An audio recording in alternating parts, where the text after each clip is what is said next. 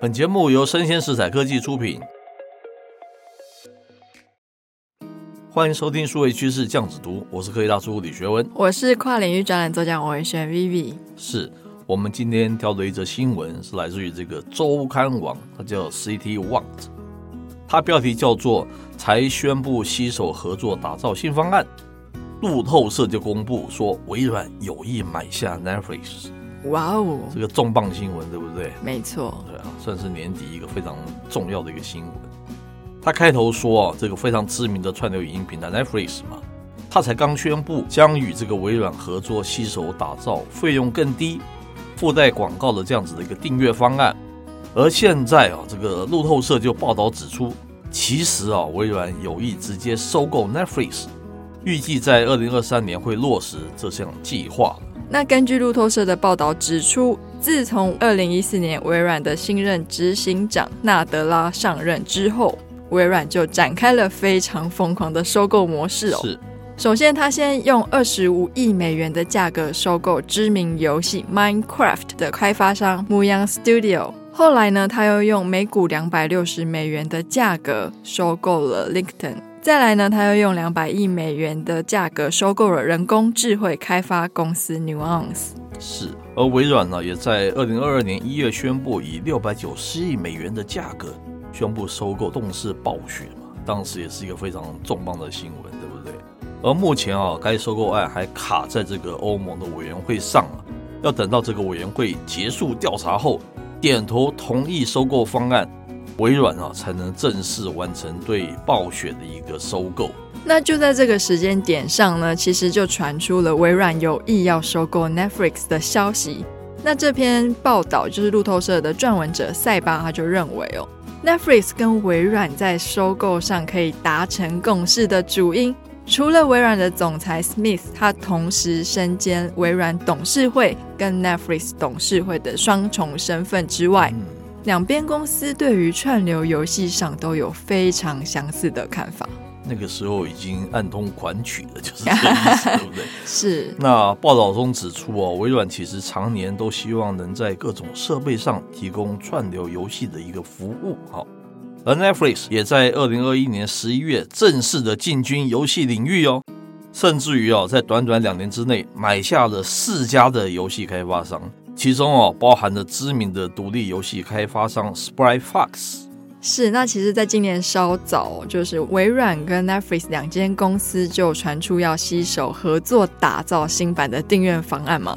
那个时候，投顾公司的资深分析师他就有分析说，这次的合作是为了日后的收购案做准备哦。那这个分析师也认为啦，假如说两间公司在收购上达成共识的话，未来微软旗下的游戏作品非常有可能会透过 Netflix 的影音方式呈现给更多的观众。那么 Netflix 的原创剧集也有机会透过游戏的方式吸引到更多的粉丝。是，而且呢，微软它所拥有的伺服器服务 Azure，其实可以更有效的帮助 Netflix 的串流影音服务稳定运作。是，最后哦，是这个目前呢，哦，Microsoft 的市值是一兆八千亿美元哦，它是 Netflix 市值的十三倍，哇，真的好大，对不对？那路透社预估哦，如果给这个 Netflix 百分之三十的溢价了，这个并购金额可能高达一千九百亿美元哦。那两家公司已经在串流平台广告上展开了合作。嗯，那 Vivi 对这个有什么样的一个想法？我觉得我真的是太厉害了。是是是是。因为在不只是前一集啦，其实蛮久以前我们在讨论 Netflix 的时候，我一直觉得它最好的未来发展是被并购。是。那当时我原本以为是 Apple 有可能会抢先并购它，因为我觉得 Apple 在内容端上是比较弱的。是。但是呢，其实微软它陆陆续续并购了非常多内容相关的公司嘛，像是影音的、游戏的，各式各样。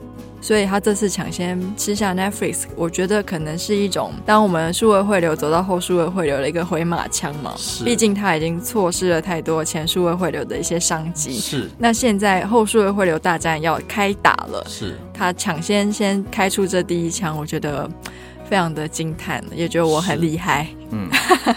因为这样来看，我觉得 Microsoft 是一个蛮知错能改的公司，对不对？嗯，他错过了上一次的这个数位汇流的商机，就是手机了哦，他还是不是很成功嘛？是。那后来还直接就退出了手机的市场。但是他居然提前看到了我们想到的、讲到的这个下一波的数位汇流、后数位汇流这个大商机。我觉得他好聪明的，眼光非常的精准。是。那前几期我们也报道说，Netflix，我们一直说它的商模本身就有很大的那个问题了。我才说我们怎么样想都想不出来，它怎么去解到现在这种困境嘛，对不对？它作为一个影音，又不是成为一个内容汇流的平台，因为内容不是只有影音而已啊。可是你如果定义是一个汇流的平台，你就要包括游戏啊，还有包括 Podcast，是各种都要在，你这才叫做是一个内容汇流的平台，对不对？是。我觉得他当时定义就没有非常的好了。他如果当时定义是一个全内容汇流的平台，搞不好今天它的就是面貌啊，它的内容啊，还有它的发展啊，都跟今天这样子有一种进退维谷那种，可能不太一样哦。我觉得他当时如果是这样设定，可惜他已经走到很深的这个影音这个部分的内容，我们才说我们都不晓得。作为他的执行长，我真的不晓得他有什么方法可以解套。你看现在就是其实是他一个最好的一个方案。结果这个我们讲说后数位汇流啊，能够掌握这个内容这个部分汇流平台了，这个霸主居然是像是微软这么大手笔的公司，也只有他才有可能啊，因为他是一兆八千亿市值的这样子美金的这样子一种公司嘛，对不对？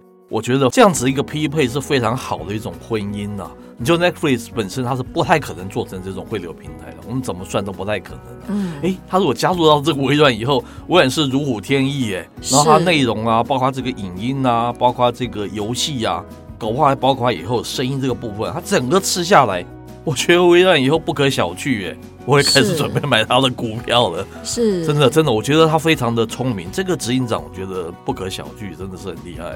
没错，而且其实微软它自己有一个非常稳固的电脑系统嘛。是是，那虽然说我们不知道 Metaverse 什么时候会出现，可是全球的科技巨波其实都走到了内容端。是。那我今天觉得 Microsoft 它如果买下了 Netflix，它本身的体质上就比较可以跟 Amazon 做对抗。是。因为同样都是一个汇流。是。那微软又有一个算是优势，是它又有系统在。它还有一个超级大云端呢，Azure 就是一个非常成功的云端，对不对？是，整个符合这个后数位汇流，就是由硬转软这样子一个趋势。因为你需要大量的内容，需要大量的运算，运算这一段已经掌握在手里了。游戏你又有，动视暴雪，我们希望它能通过了哈。如果游戏又有了，再加上影音，哇，我觉得相比来看，那个 Apple 的这个 Cook 就不知道在搞什么鬼，一直停留在这个就是。我们讲说这个数位汇流现在的原阶段了，一直没有看他很勇敢的走向这个后数位汇流这个部分的一个布局。嗯，这是我比这两家公司我个人的感想。是。那以上内容播到这边告一段落，我是科技大叔李学文，我是跨领域专栏作家王维轩 Vivi，我们下回见喽，拜拜。